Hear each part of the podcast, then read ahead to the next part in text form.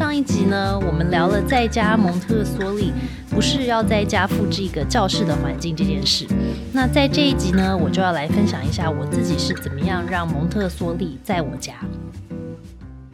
那开始之前呢，我要先说，在家蒙特梭利呢，真的可以有很多很多的方式。那我的分享呢，它可能只是其中一种样貌，那它不一定是最好的，或是适合每一个人的。所以真的就是要找到自己适合的最重要。那我自己在家预备环境呢，有个三三法则。第一个三呢，就是我有三个大方向的目标。第一个目标呢，是让孩子是生活的主动参与者，因为我希望帮助我的小孩成为一个主动积极的人。第二个目标是让孩子有机会可以练习自己做跟照顾自己，因为我希望孩子可以练习成为一个独立自主的人。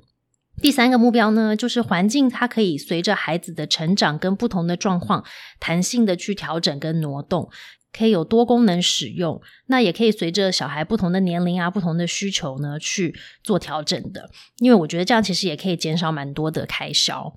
那我的另外一个三呢，就是我的家庭环境它需要满足三个重点。第一个重点是它需要适合孩子。呃，不管是在尺寸或者是在安全呃高度上，它其实都需要适合孩子在那个阶段的状态还有能力。第二个重点呢，就是当然就是要很安全。第三个呢，其实是美观，因为我觉得美感这件事情，它其实真的是一个潜移默化的影响，它很难是用教的或者是看书去学到的。所以，我们真的是要透过我们预备给他的环境的美感，去让他去吸收到为他自己的一部分。那只要符合我的三三法则呢，其实就可以依照自己的喜好、自己的家庭习惯，还有孩子的状态去调整跟自由去发挥。所以一开始我就会觉得大家可以试试看，先思考一下自己觉得重要的目标，还有想要满足满足的重点有哪一些。那很多时候我们真的会遇到不知道要不要做、该不该变的时候，其实就可以回到我们自己当初设立的这个目标跟重点去想一下，是不是符合。另外一个提醒呢，就是目标跟这个重点呢，其实是属于大方向的，所以它真的应该不太容易会去更变。但是呢，还是要记得要去保持弹性，不要过度的纠结在某一个点上面，然后就迷失了大方向。那再来就是我们到底要如何去预备我们的家庭环境呢？第一个步骤就是可以从自己的生活习惯去思考一下，孩子在不同的时间在做一些什么事。那我自己就稍微列出一些，我觉得在生活日常生活里面，每一个人可能都会需要做的一些事情。那这七件事情呢，就包括外出跟回家，会吃东西啊，会吃饭，会盥洗或整理环境。我们会工作，包括阅读。那会有安静的时间跟休息的时间。那最后第七呢，就是我们会活动嘛，或者是做一些运动。那第二个步骤呢，就是我们从刚刚我们列出来这七个部分来想一想，孩子在不同的这个活动，他真的会需要什么样子的工具或者是家具来练习自己做。那我在一在育儿的 IG 呢，也有分享一些照片啊，布置的重点，还有大家最喜欢的就是这些物品的品牌或者是在哪里可以购买。所以有兴趣的朋友呢，就可以 follow 一下我的 IG。那我们就从刚刚提到的第一个，就是外出跟回家。那我们就可以想一下，说那我们每天外出跟回家都做一些什么事呢？那我可以想象呢，就会我们会去摆放跟收纳我们的包包、我们的外套、雨伞、鞋子。为了做这件事情，我们需要预备什么呢？第一个就会是需要有一个固定的收纳的空间，它可以是矮柜，它也可以是抽屉，它可以是有门的柜子都可以。那在我家呢，我是把这个固定的这个收纳空间放在我们家进门的玄关的地方。呃，里面我们要预备的物品当然是要符合孩子的高度，跟他自己可以安全拿取的一个范围。我的这个环境里面呢，我预备了可以挂包包跟外套的钩子或者是架子，那还有小朋友可以自己坐着穿鞋子的椅子或者是凳子。那我自己很喜欢用的一个东西叫做 checklist，就是呃上面可以列出一些可能上学或者是可能他们固定要去的一些地方，比方说可能他们要去练足球或者是去上一些课程的时候，固定要带的一些物品。那当初我列这个 checklist 的原因，就是因为我希望我自己可以不要做这么多的口头提醒或者是重复的一些叨念，所以希望透过这个 checklist，小朋友可以自己看自己核对自己带的东西有没有带齐，然后就省了我不要在一直旁边讲。但是这个重点就是小孩要必须提醒自己要去看这个 checklist，或者他要愿意做这件事嘛。所以我觉得 checklist 这个事情呢，就是大家要自己衡量一下，他观察一下小朋友自己是不是真的有在用，或者是喜欢用。那第二个呢，我们常常会做的事情就是吃东西。那在吃东西的时候，我们会做一些什么事呢？我们会预备食物，我们会喝水，我们会用餐，还有最后我们当然还要收拾嘛。那为了吃，要预备什么呢？第一个也是要有一个固定的用食的地方。第二个要预备的呢是固定搜集脏碗盘或者是杯子的一个地方。搜集完了之后，我们还要清洗。那还有还要放的地方。另外还有一个是呃，垃圾桶或者是倒厨余的地方。再来呢，第三个要预备的呢是一个固定放食物跟点心或者是水的地方。那尽可能是可以让小朋友可以自己拿取。那我看过有一些家庭，他会把这一天小朋友可以吃的点心，或者是几个点心的选择放在一个矮桌子上，或者是甚至在冰箱比较低的位置，就是小朋友可以看到的那个高度跟自己拿取的高度，放他那天帮小朋友准备好的水果啊，或者是一些小的点心跟牛奶，那小朋友就可以自己在需要的时候可以自由的去拿取。再来呢，在吃饭的这个部分，其实我们就要准备适合小朋友高度的餐椅。那我自己的经验是，因为他们长得实在太快了，所以在不同的阶段，他们可能会需要不同种类的餐椅。所以现在其实坊间有蛮多餐椅，它其实是可以从呃一直从出生一直做到他是成人，它都可以在不同的阶段有不同的配件可以调整的。那它的高度是可以随着孩子的成长的速度去做不同的调整。所以我觉得类似这样子的产品呢，就蛮推荐的。再来呢，就是要有一个安全的增高椅。那增高椅的作用，其实就是让孩子可以参与在食物的预备还有收拾的上面啊。所以可以想象，其实，在幼儿园的孩子，他其实就可以帮忙大人去做洗菜、洗水果，甚至站在炉子前面做一些烹饪，还有帮忙去洗碗这样子的一些参与。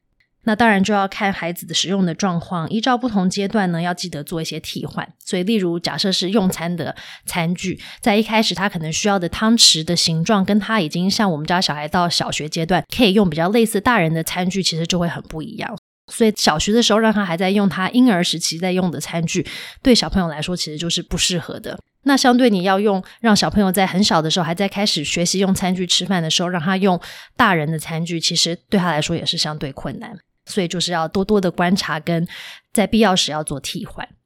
第三个，我们常常在家里面会做的事就是盥洗，就是我们要去照顾我们自己的仪容。那在盥洗的时候，我们都会做什么呢？包括洗手、刷牙、洗脸、洗澡、吹头发、擦乳液、换衣服等等的。那为了要做盥洗，我们又要预备什么呢？其实呢，还是要有一个固定盥洗的地方。那为什么我好像从刚刚一开始就一直讲到这个固定的地方呢？其实固定这件事情对于蒙特梭利还蛮重要的，尤其小朋友在六岁之前，在他还在建立次序感的时候，他每一件事情都有一个固定的地方，每一个物品有固定摆放的位置。这个对小朋友自己尚未有次序感之前，其实就会很重要。那在外在环境如果给他很固定的地方、很固定的次序的时候，他慢慢的就会建立起他自己内在的一个次序感。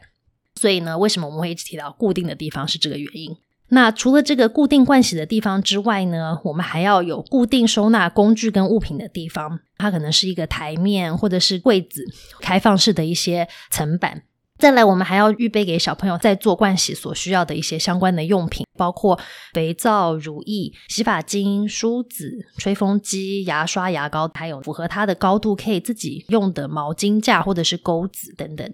那有一些大人的马桶呢，因为其实高度它其实是相对于对小朋友来说是有一点点高度的，所以我们在马桶的前面其实是可以放这样子的一个增高椅或者是矮凳，帮助他可以比较轻松，或者是让他感觉有安全感的去使用马桶。那我觉得这个是在小朋友在学习怎么样去如厕的一个过程里面很重要的一个点，让他可以不要恐惧，然后安心的做这件事。那再来呢，就是沐浴的部分。其实小朋友呢，他就需要一个可以自己安全使用的莲蓬头，或者是一个小澡缸。那让小朋友可以自己练习去开水，然后自己练习去洗澡这件事情。第四个活动呢是整理环境。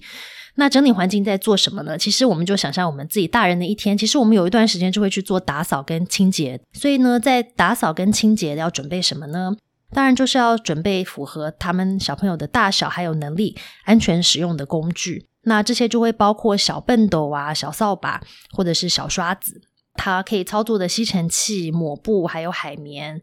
那另外一个在清洁打扫我们会做的事情呢，是类似像收纳，比方说收衣服、收毛巾、收自己的物品，我们要准备也是一样一个固定的一个地方。让小朋友可以安全自己去使用的一个收纳的空间。它可以是挂钩，它可以是衣架，可以是抽屉，也可以是矮柜。那第五个我们常常会做的事情就是工作，也包括我们做阅读。其实，在家的时候呢，我们就不一定像蒙特梭利的教室里面会有各种不同的一些教具摆放在矮柜上面。那这些工作其实就是小朋友他想做的事情，或者是他的兴趣点。那常常在家的时候，像我们家小孩就会在画画，或者是看书、写字，他可能会写自己的小文章、小故事本，或者是拼拼图。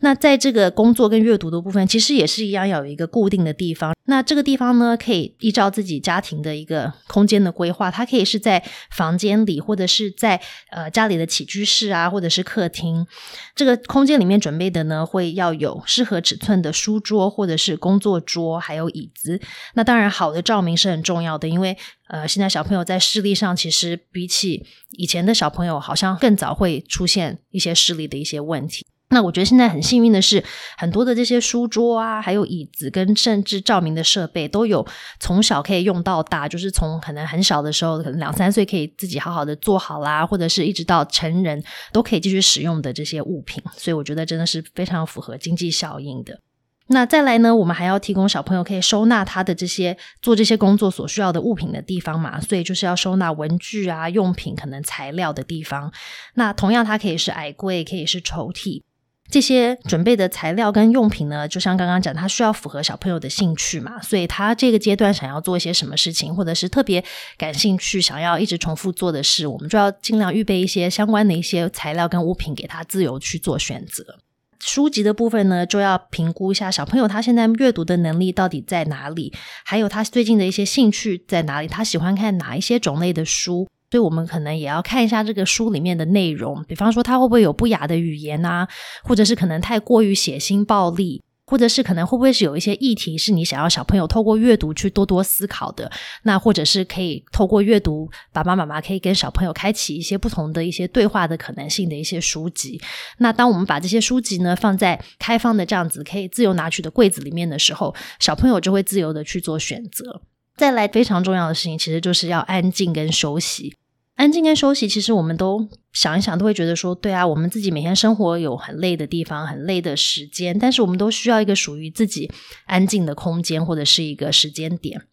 呃，为了这个活动，我们要准备什么呢？其实就是要准备一个地方，它可能是房间，甚至是浴室，或者是书房，一个让我们或者是小孩可以自己很安全、安静独处一下的一个地方。那最后一个活动呢，就是活动或者是运动这件事情。这个事情呢，相对于休息，它等于就是另外一个极端哦。它其实是我们常常会做一些肢体上的一些动作、运动或者是伸展。呃，很多的这样子的肢体的活动不一定适合在家里做，所以我们要预备一个可能有户外运动的一个空间，比方说邻近的小公园，或者是隔壁的小学的操场，一些户外的一些运动的空间，让小朋友有机会可以去动动身体。那另外一个呢，就是如果你有大量运动或者是活动的机会的时候，身体难免可能会感觉有些酸痛或者需要放松。像我们自己就会在家也准备了瑜伽垫或者是软垫，让小朋友他可以躺下来做一些伸展拉筋。那他们在学校有做一些瑜伽，所以有些时候他们会在家里做一些静坐啊，一些瑜伽的一些动作。那另外呢，就是如果有在做真的是比较多的训练的人呢，或者是小朋友，还会需要滚筒或者是一些按摩的工具，可以帮助自己去放松自己的身体。